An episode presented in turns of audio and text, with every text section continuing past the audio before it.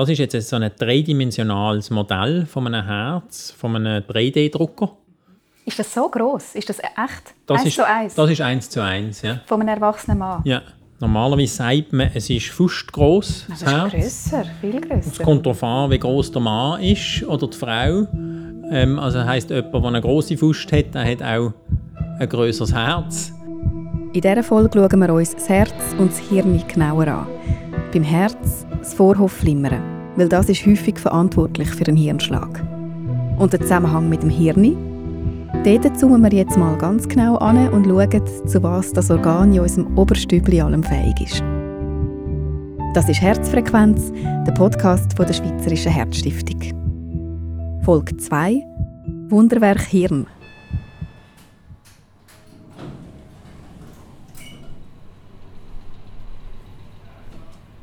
Ich treffe mich mit einer Koryphäe auf dem Bereich Hirnforschung, ähm Lutz Jenke. Mal zu gucken hier, ob die Frau Engelhardt schon da ist. Hi, ist sie? Darf ich Ihnen die Hand geben? Sind Sie geimpft? Im Büro von Lutz Jenke lasse ich mir jetzt so ein Hirn genauer erklären. Wollen Sie Kaffee haben? Äh, nein, danke vielmals. Er ist Professor für Neuropsychologie und kognitive Neurowissenschaften an der Uni Zürich. Äh, Wenn Sie dieses Ding hier sehen, äh, Sie sehen das ja jetzt hier, ja, diese ein plastiniertes, echtes Gehirn. Das ist ein Postmortem-Gehirn. Er hebt jetzt also gerade so ein Hirnmodell in seinen Händen, den Abdruck vom Hirn einem verstorbenen Mann. Es ist eiförmig, hat ganz viel so Würstchen, die ineinander hineingequetscht sind. Was ist eigentlich die treffendste Analogie für ein Hirn? Es hat manchmal so den Eindruck, als ob es eine Walnuss wäre, so eine große Walnuss. Oder ja, eine Walnuss ist eigentlich ein ganz gutes Beispiel hier, weil das, die Walnuss hat ja auch manchmal so zwei Teile. Und das Faszinierende des Gehirns ist relativ einfach auf den Punkt zu bringen.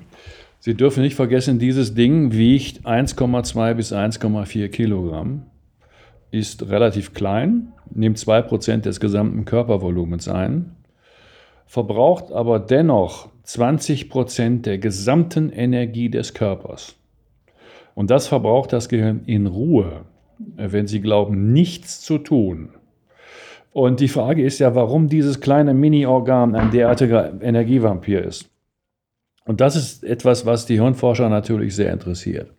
Und dieses kleine Mini-Organ verbraucht deswegen so viel Energie, weil dieses Gehirn aus 80 bis 100 Milliarden Nervenzellen besteht, die extrem miteinander vernetzt sind. Also wir schätzen ungefähr 10.000 Verbindungen hat jedes Neuron im Schnitt mit anderen Neuronen.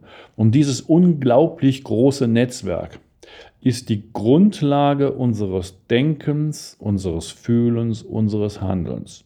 Alles, was wir tun, alles, was wir denken, alles, was wir fühlen, jede Liebe, jedes Drama, jeder Wahnsinn, hängt vom Gehirn ab? Nein, es wird vom Gehirn generiert.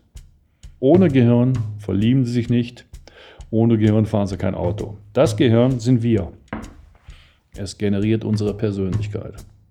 Äh, Wenn Sie dieses Ding hier sehen, äh, schauen sich hier dieses merkwürdige Gehirn an mit den Windungen und Furchen und denken, das Ding macht mich aus. Und genau das hat mich fasziniert, äh, als ich zum ersten Mal einen Prep-Kurs mitgemacht habe, bei uns äh, damals an der Universität Düsseldorf, wo ich nämlich ein solches Gehirn präparieren durfte. Und von dem Moment an war ich gefangen, gewissermaßen. Dieses kleine Ding, das soll mich ausmachen. Und ähm, das hat mich nicht mehr wieder losgelassen. Von diesem Moment an war ich quasi Hirnforscher. Der Lucienke hat als Student menschliche Hirn seziert, so wie das heute übrigens auch gang und gäbe ist. Und er befasst sich seitdem damit. Wir schauen das Wunderorgan ein bisschen genauer an. Wir können das Gehirn grob in drei Teile unterteilen. Ich mache das jetzt mal ganz grob. Es kann, ist natürlich viel differenzierter. Wir haben sogenannte primäre Areale. Das sind primäre sensorische oder primäre motorische Areale. Das sind Hirngebiete, die sind hochspezialisiert für ganz bestimmte Funktionen. Also es gibt zum Beispiel primäre motorische Areale, die kontrollieren die Hände oder die Beine. Primäre sensorische, das wären visuelle Areale. Und primäre auditorische Areale, die sind wichtig für das Hören. Und in diesen Areal hat es eben Milliarden von Nervenzellen, die miteinander vernetzt sind und im ständigen Austausch. Also das sind ja kleine Fabriken sozusagen, die Nervenzellen, die generieren ja elektrische Erregungen. Und diese elektrischen Erregungen kommen ja zustande durch Kanalmechanismen. In diesen Kanälen treten bestimmte Moleküle über da ist Energie notwendig und die Energie wird durch einen ganz bestimmten Zyklus hergestellt und der, der braucht eben auch Energie von außen und dazu braucht man auch Sauerstoff beispielsweise und Zucker. Also, das tönt komplex, ist es auch. Unser Hirn ist eine Fabrik, die nie stillstehen darf. Und die Fabrik braucht eben sehr viel Energie. Und woher die kommt, schauen wir uns gerade an. Aber eigentlich ist das ja ein Podcast von der Schweizerischen Herzstiftung, also in erster Linie mit Fokus aufs Herz. Was ist denn der Zusammenhang zwischen dem Herz und dem Hirn?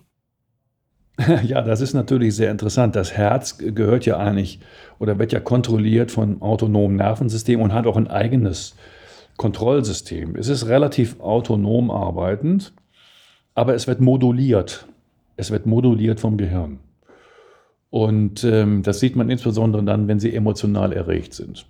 Das sind eben emotionale Erregungen, die entstehen bei uns im Gehirn über das sogenannte limbische System. Das sind alles Hirnstrukturen.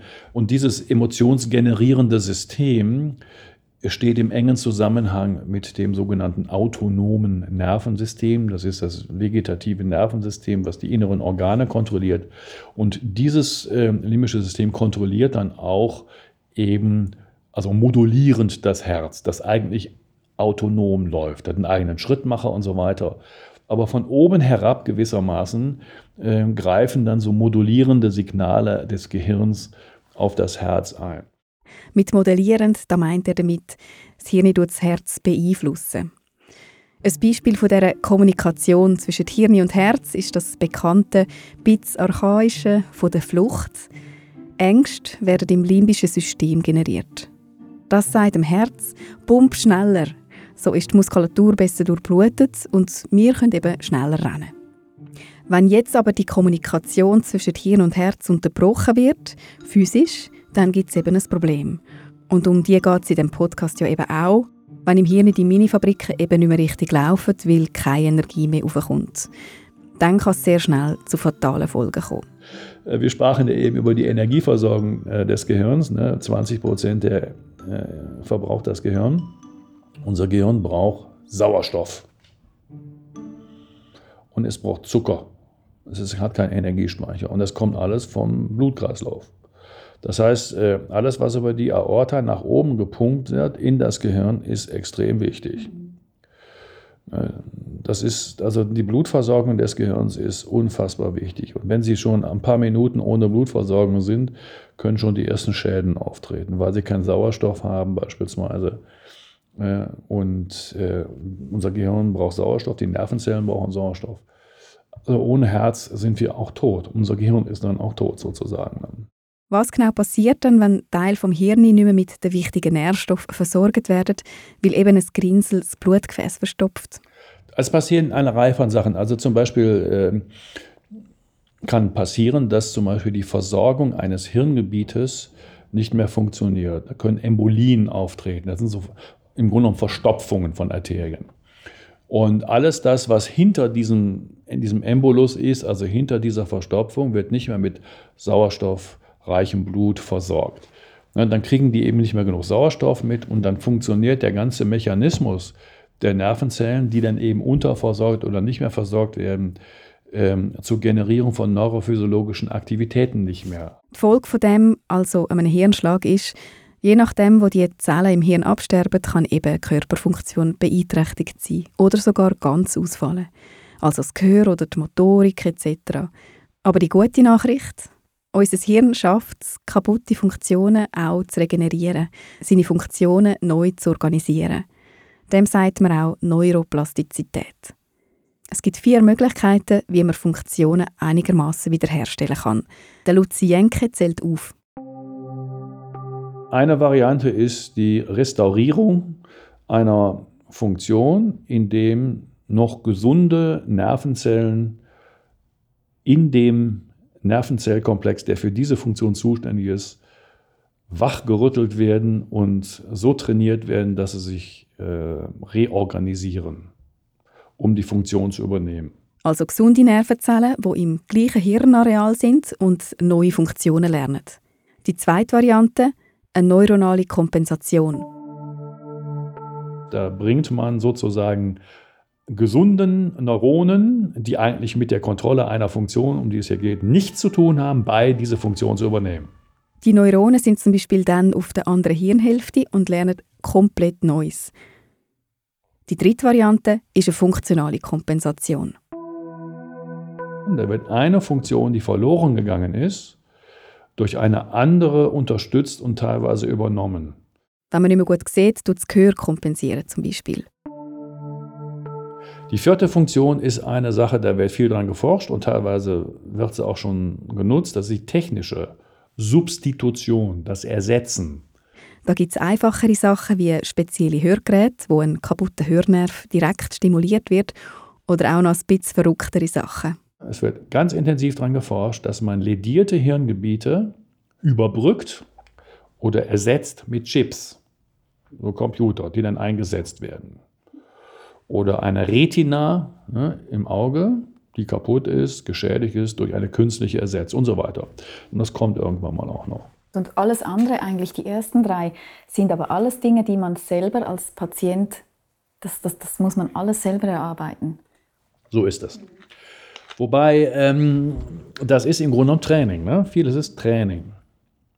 Und äh, manche Trainings sind eben langwierig und mühsam. Manche gehen schneller. Diese Trainings können allerdings durch zusätzliche Maßnahmen effizienter gestaltet werden. Zum Beispiel? Zum Beispiel transkranielle Magnetstimulation, wo zusätzlich mit Magnetimpuls in den beschädigten Hirnregionen geschaffen wird, oder durch andere moderne Methoden. Oder durch Musik. Es hat sich gezeigt, dass Musikstimulation während neurologischer Therapien sehr, effiziente, sehr effizient wirksam sein kann. Und zwar aus verschiedenen Gründen. Und das kann Helene Fischer sein, das kann aber auch Mozart sein. Das ist vollkommen wurscht. Hauptsache, es löst bei Ihnen Aktivität im Nucleus accumbens aus, also Lustzentrum, oder erregt sie und so weiter. Das sind die wichtigen Aspekte. Und das ist sehr individuell. Also, dass Patientinnen in der Musik aufgehen, vielleicht mitsummen, beschwingt und ganz einfach emotional berührt sind zum Beispiel neurologische Patienten, die zusätzlich zu der nor normalen neuropsychologischen Therapie und Rehabilitation, wenn die mindestens eine Stunde am Tag Musik hören, dann sind die Effekte im Hinblick auf Verbesserung von Gedächtnis und Aufmerksamkeit deutlich besser und langanhaltender. Der Lucienke redet da immer im Kontext von einer Neurorehabilitation. Also nicht einfach so die in der Küche. Muss man immer bedenken, ne? Kontext von Neurorehabilitation bedeutet, sie sind in einer Klinik selbst sehr stark in Mitleidenschaft gezogen und sehen um sich herum Patienten, die entweder genauso oder noch schlimmer in Mitleidenschaft gezogen sind. Das ist ja jetzt kein angenehmes Umfeld. Und wenn Sie dann einmal am Tag, ich sage das jetzt mal so ein bisschen platt vielleicht, ja, aber dann kann man sich das, glaube ich, ganz gut merken. Wenn Sie einmal am Tag Ihr Gehirn so durchgepustet bekommen, dass Ihr Lustzentrum richtig aktiv ist und Sie tolle Gefühle haben, dann wird sehr viel Dopamin ausgestoßen. Das ist das Wesen von angenehmen Gefühlen ne, im Nucleus accumbens, also im Lustzentrum. Und dieses Dopamin ist natürlich für die Stimmung sehr gut. Und wenn Sie dann danach ein Training machen, ein Gedächtnistraining beispielsweise oder ein Aufmerksamkeitstraining, dann trainieren Sie unter einer besseren Stimmung. Gleichzeitig haben sie auch natürlich neurochemisch eben mehr Dopamin, das durchaus genutzt werden kann, um eben synaptische Kontakte besser herzustellen. Und das ist eben für die Gedächtnisbildung von herausragender Bedeutung. Und deswegen ist Musik zum Beispiel auch ein sehr hilfreiches Mittel. Eine häufige Ursache vom Hirnschlag schauen wir uns jetzt mal genauer an. In Basel im Unispital. Ein grösserer Übeltäter ist das Vorhofflimmern. Ein Flimmern im Herz. Also im Zusammenhang mit Vorhofflimmern gibt es eben eine enge Assoziation zwischen Herz und Hirn. Insofern, dass man Angst hat, dass beim Vorhofflimmern sich Grinseli bilden im Herz und die dann verschleppt werden bis ins Hirn. Dort können Arterien verschließen und zu einem Schlaganfall führen. Und somit hat eigentlich beim Vorhofflimmern eben das Herz sehr viel mit dem Hirn zu tun. Mein Name ist Mischa Kühne, ich bin leitender Arzt hier am Unispital in Basel auf der Herzabteilung und ich behandle Patienten mit Herzrhythmusstörungen. Vorhofflimmern ist eben auch die häufigste Herzrhythmusstörung. Und ungefähr 20 bis 30 Prozent von allen Hirnschlägen sind durch Vorhofflimmern bedingt. In seinem Büro am Unispital zu Basel sagt er, dass in der Schweiz etwa 100.000 bis 200.000 Menschen jährlich betroffen sind von der Herzrhythmusstörung. Aber was passiert da genau in so einem menschlichen Herz? Mein Blick schweift durch den Raum. Auf dem Pult von Mischa Kühne steht das Herzmodell. Sie haben jetzt das als Herzmodell. Können Sie mir mal erklären, was da genau so jetzt eben so ein Vorhof ist? Dass man sich das vorstellen kann? Mhm. Er holt es zu uns an. Das ist jetzt so ein dreidimensionales Modell von einem Herz, von einem 3D-Drucker, wo wirklich gemacht worden ist anhand von einer Computertomographie von einem Patienten. Ist das so groß? Ist das echt? Das eins ist, zu eins? Das ist eins zu eins, ja. Von einem erwachsenen Mann? Ja. ja. Das ist etwa zum Erklären, wie groß ist das? Normalerweise sagt man, es ist fast gross. Das, das ist grösser, viel grösser. Es kommt darauf an, wie groß der Mann ist oder die Frau. Mhm. Ähm, also heisst, jemand, der eine grosse Faust hat, der hat auch ein grösseres Herz. Man kann sagen, es ist auch nicht immer ganz genau gleich. Es gibt natürlich auch Leute, die durch eine Herzkrankheit zum Beispiel ein bisschen vergrößertes Herz haben. Ähm, auch zum Beispiel im Zusammenhang mit hohem Blutdruck kann das Herz ein bisschen grösser werden, weil das belastet das Herz. Heißt also leider, ein grosses Herz ist nicht immer positiv. Jetzt zeigt der Mischa Kühne die verschiedenen Herzkammern auf dem Modell. Und hier oben sind die Vorhöfe. Also das ist der linke Vorhof hier. Da hat es vier so Lungenvenen. Und hier hat es so einen Anhängsel. Da sage ich manchmal, das ist so ein bisschen wie der Blinddarm vom Herz. Das ist eben das sogenannte Vorhofsohr. Mhm. Das sind die Areale, wo das Vorhofflimmern in vielen Fällen herkommt. Eigentlich die Auslöser, wo dann dem Sinusknoten, den ich vorher erwähnt habe, reinfunken. Der Sinusknoten, das hat er mir so erklärt, das ist wie der Schrittmacher vom Herz. Er läuft mit Strom im Millivoltbereich und gibt ungefähr einmal pro Sekunde einen Impuls. Das ist das, was man bei einer Herzstromkurve sieht, einem EKG.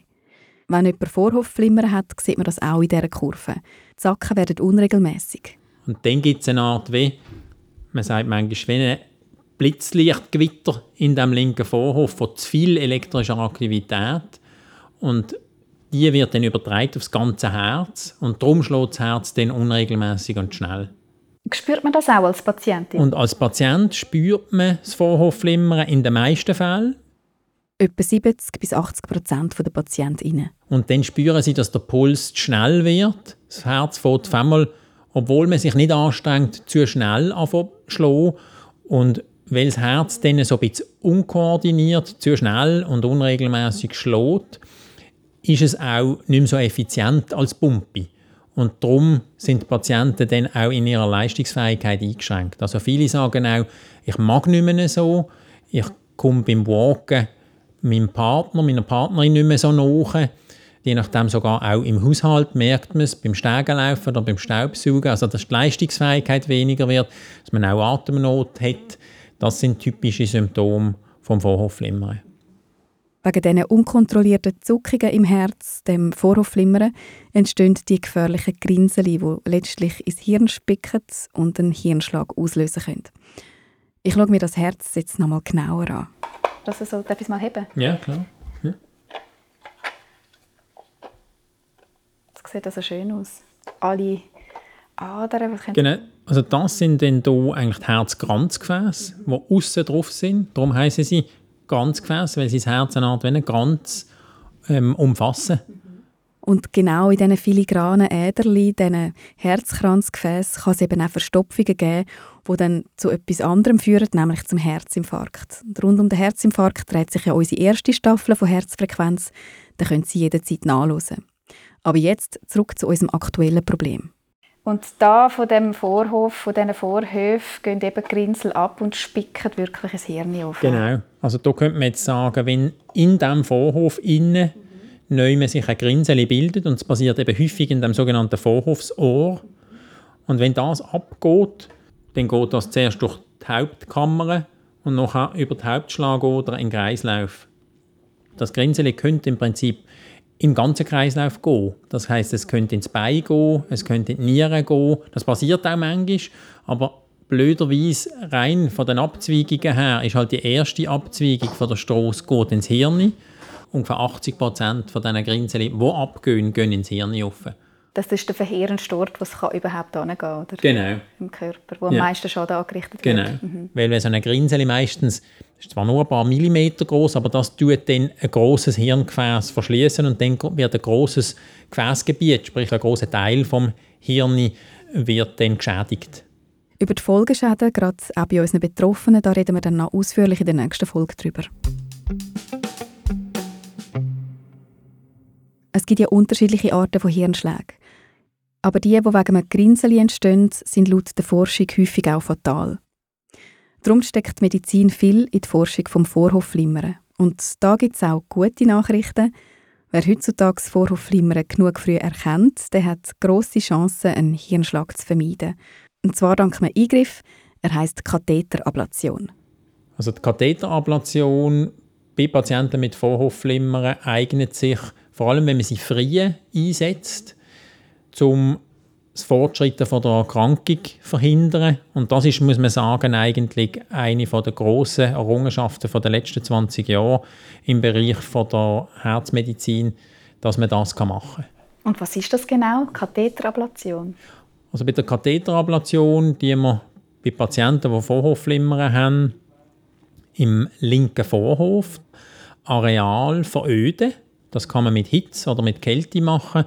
Dann kann man in 80 bis 90 Prozent der Fälle das Vorhofflimmern wegmachen. Und das Wegmachen bedeutet, dass eben keine Grinseli mehr entstehen können. Dass ich mir das besser vorstellen kann, nimmt mich der Mischa Kühne mit ins Katheterlabor.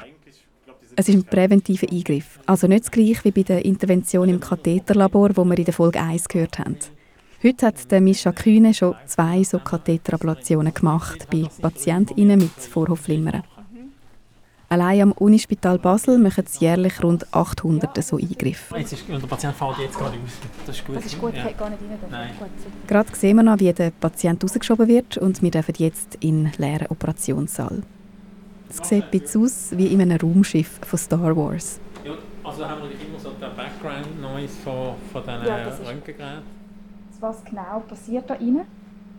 Also das ist jetzt ein sogenanntes Katheterlabor für uns. Äh, wir nennen es Elektrophysiologie-Labor, weil wir hier Patienten behandeln, die Herzrhythmusstörungen haben. Und hier sieht man jetzt die verschiedenen Bestandteile, die wir brauchen. Einerseits das Röntgengerät, die kann man so reinfahren.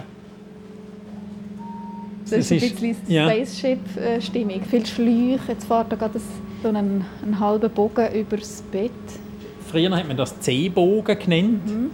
weil das C ist sozusagen der Röntgenarm, wo man dann das Gerät rund um den Patienten kann schwenken kann. Mhm. Und heutzutage ist das alles fix installiert und das sind High-End-Röntgenröhren und mit denen können wir eben gleichzeitig von zwei Ebenen eine Durchleuchtung machen, dass wir ganz genau im Herz können sehen wo der Katheter ist, weil den müssen wir ja dann im Herz bewegen.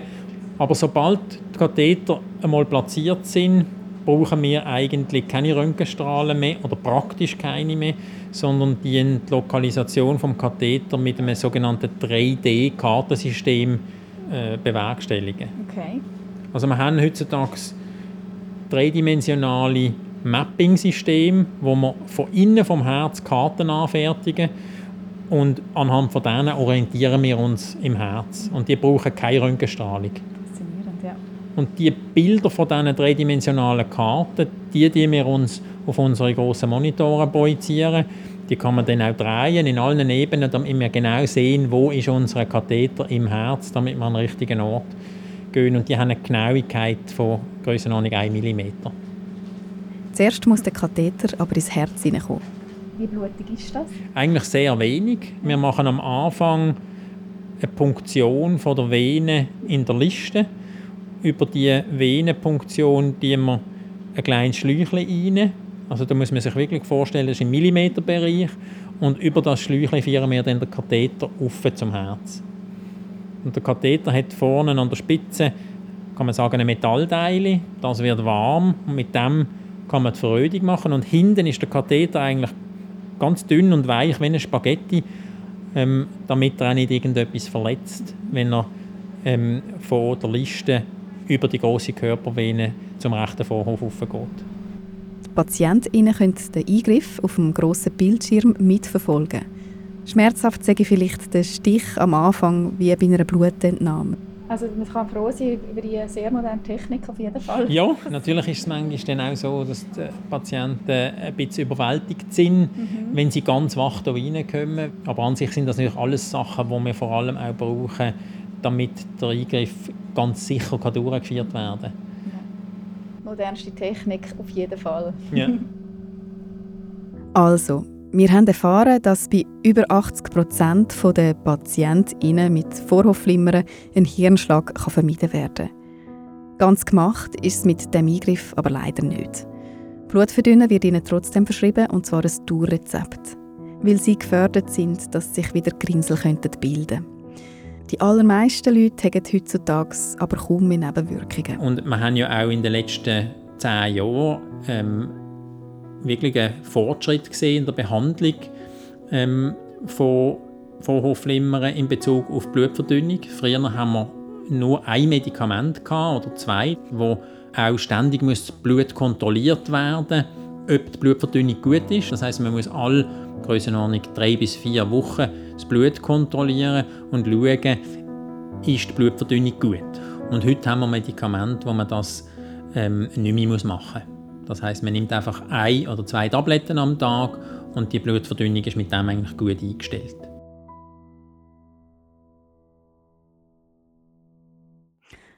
Trotz Prävention haben jährlich in der Schweiz immer noch 16.000 Menschen einen Hirnschlag. Wir nehmen den Faden wieder auf und schauen in der nächsten Folge zu denen, die eben auf der Stroke-Abteilung landen. Nach der Intervention geht es sofort weiter. Es geht darum, herauszufinden, was ist noch um oder was ist allenfalls kaputt gegangen. Neben den Ärztinnen und Ärzten steht zu dem Zeitpunkt eine kleine Armee von Reha-TherapeutInnen am Bett. Zu denen gehen wir in der nächsten Folge und wir hören, was bei unseren Betroffenen für Folgeschäden entstanden sind. Am Anfang konnte ich ja nichts schlucken. Ich bin nur ab ein paar Tröpfchen Wasser auf einem Löffel, aber bin ich fast verstickt. Wie es das alles wieder angebracht haben, hören Sie in der nächsten Folge.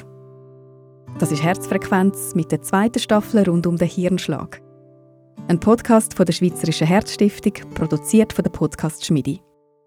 Alle Folgen finden Sie auf der Webseite von der Schweizerischen Herzstiftung und überall, wo es Podcasts gibt.